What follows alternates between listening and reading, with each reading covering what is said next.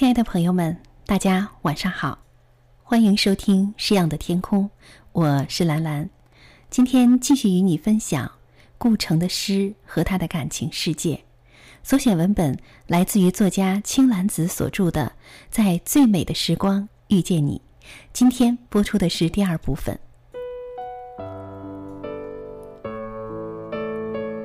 待在北京的顾城已无法忍受不能见到谢烨的痛苦。他说：“我要见到你，重病、老强、死亡，什么也不能阻挡我。我要把世界轻轻推开，见到你。”于是顾城就到了上海。但是谢烨的母亲并没有看中这个未来的女婿。顾城为了追到谢烨，做了个木箱，天天躺在他家门口，让谢家一度以为他是神经病。住在木箱里的顾城，就像是他诗里的雪人，守在爱人的屋前，静静等候爱人光临。在你的门前。我堆起一个雪人，代表笨拙的我，把你久等。你拿出一颗棒糖，一颗甜甜的心，埋进雪里，说这样才会高兴。雪人没有笑，一直没做声，直到春天的骄阳把它融化干净。人在哪儿呢？心在哪儿呢？小小的泪潭边，只有蜜蜂。有一次，谢烨的妈妈还逼着谢烨把顾城送精神病院里。顾城有时会犯病，受到刺激发脾气的时候会突然爆发，能将平时搬不动的东西掀地上，连他自己也会被吓一跳。在他们准备结婚的时候，他当着岳母的面犯病了，于是顾城就被岳母逼着到了医院。然而到医院后，顾城跟大夫聊起了诗，大夫也喜欢诗，两人就聊得很投机。后来大夫说：“你是诗人，你没病，你走吧。”谢烨的妈妈说：“这大夫也有病。”顾城气得不再理他。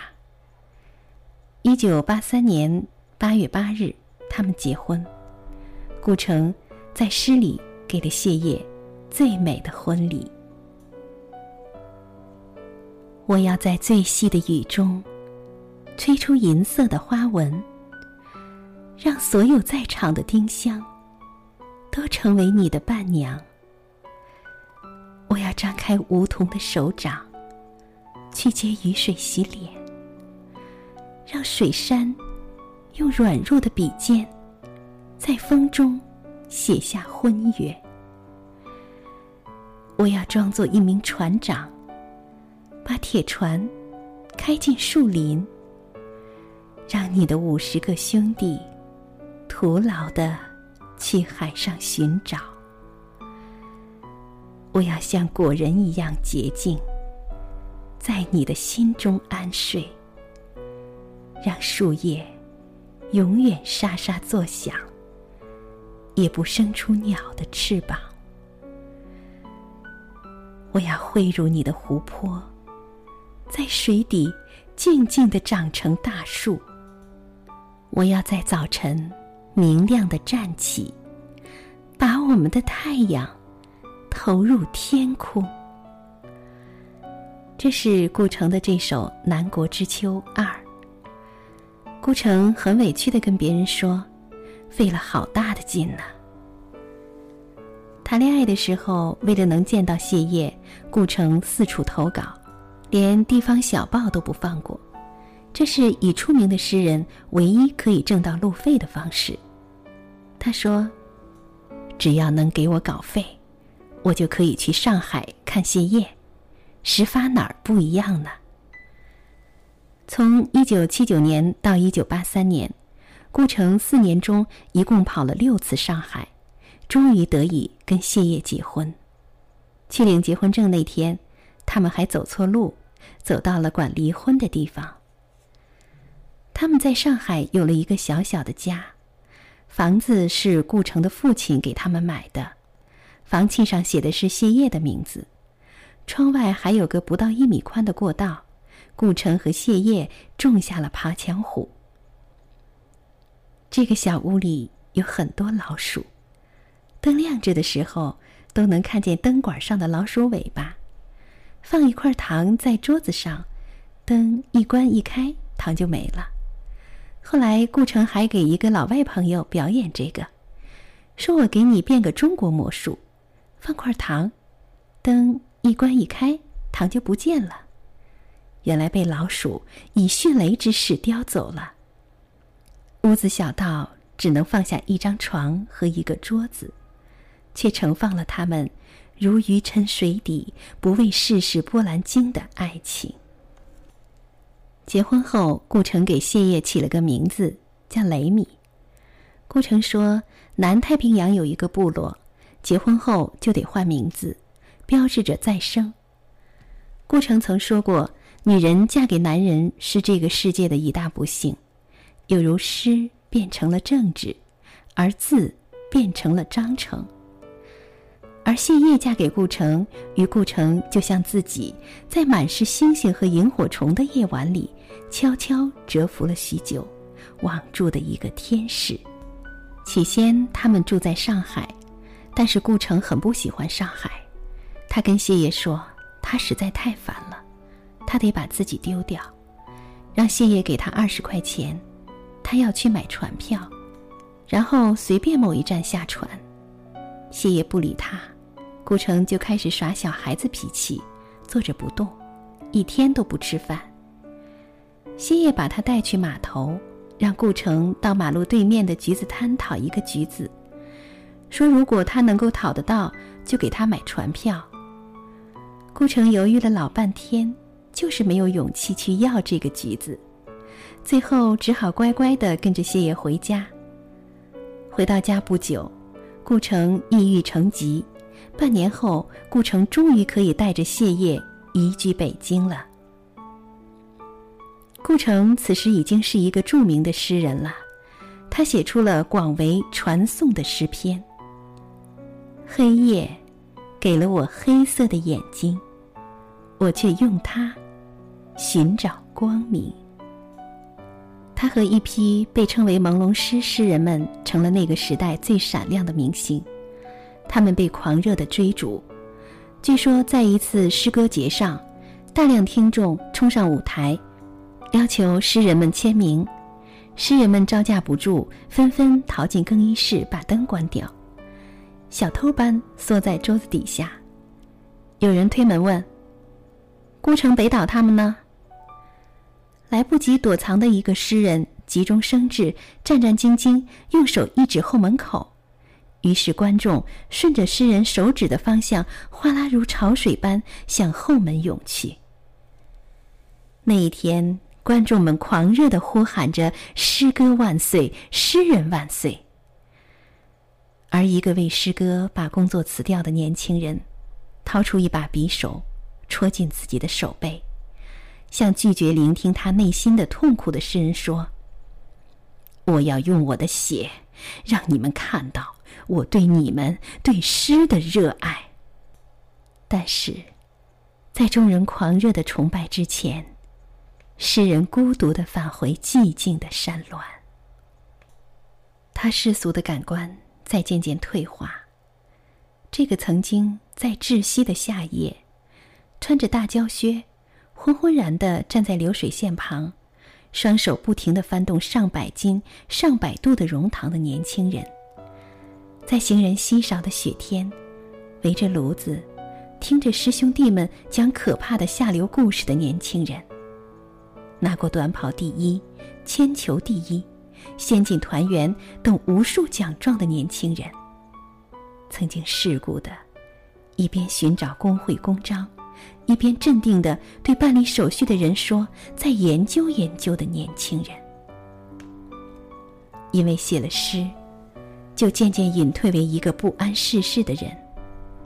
他发现城市里的人说的话跟他喜欢的那些鸟、那些蝼蚁都不一样。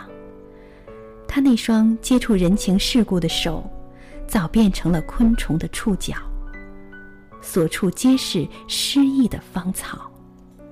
一九八八年，顾城应邀到美国讲学，办签证时，办事处的职员问顾城是什么肤色的人种，顾城说：“你可以在这一栏里写上‘美丽的’。”而在诗人的世俗之身隐退的时候。他与人交流、为人处事的世俗的这一部分，皆交给了这个叫谢烨的妻子去完成。有朋友劝过顾城说：“你拒绝长大，并不是一个办法。等到心劲儿一消，你就傻了，谁都得老。”顾城却对谢烨说：“我不管，我有一个秘密，一个法宝，那就是你。一想你。”这个世界就没辙了，三片树叶呀，白头发呀，都没办法；一块块摞起来的理论，文学史也没办法。我们早就从课堂里偷偷跑出去过了。遇见了谢烨，诗人顾城拒绝长大，因为他知道，他的前方总有他在牵着自己行走。有一次，他们手拉着手。一起去领一笔稿费，一百五十块。两个人很开心，手拉手穿过一个很大的公园，手拉手去存在银行里。可是到下午就发现了，必须去领十块钱买白菜，然后就手拉手去领了十块钱。第二天早上又发现他们自行车胎爆了，两人又手拉手去领了十块钱。后来那个小姐就问他。你能不能把下午的十块钱一起领了？后来他们又手牵着手一起去了新西兰，在激流岛上买了一个面朝大海、春暖花开的房子。两个人一起住在里面，一起劳动，为一日三餐种菜养鸡，生活回到了最简单的果腹的层面，不再为繁华世界所惊。除了有时一起去各个国家参加诗歌活动外，基本大部分时间都在过一种与世隔绝的生活。如果他们能恩爱到死，也是一对落草人间的神仙眷侣。但是，幻想总在破灭着，幻想总把破灭宽恕，破灭却从不把幻想放过。好，亲爱的朋友们，你现在正在收听的是由兰兰为你主持的《诗样的天空》。今天继续与你分享了顾城的诗和他的情感世界。所选文本来自于青兰子所著的《在最美的时光遇见你》。今天播出的是第二部分，欢迎您明天继续收听。好，今晚的节目就是这样，晚安。时间改变了我们，告别了。单纯。如果重逢也无法继续，失去才算是永恒。惩罚我的认真，是我太过天真。难道我就这样过我的一生？我的吻。注定吻不到最爱的人，等从一开始盼到现在，也同样落得不可能。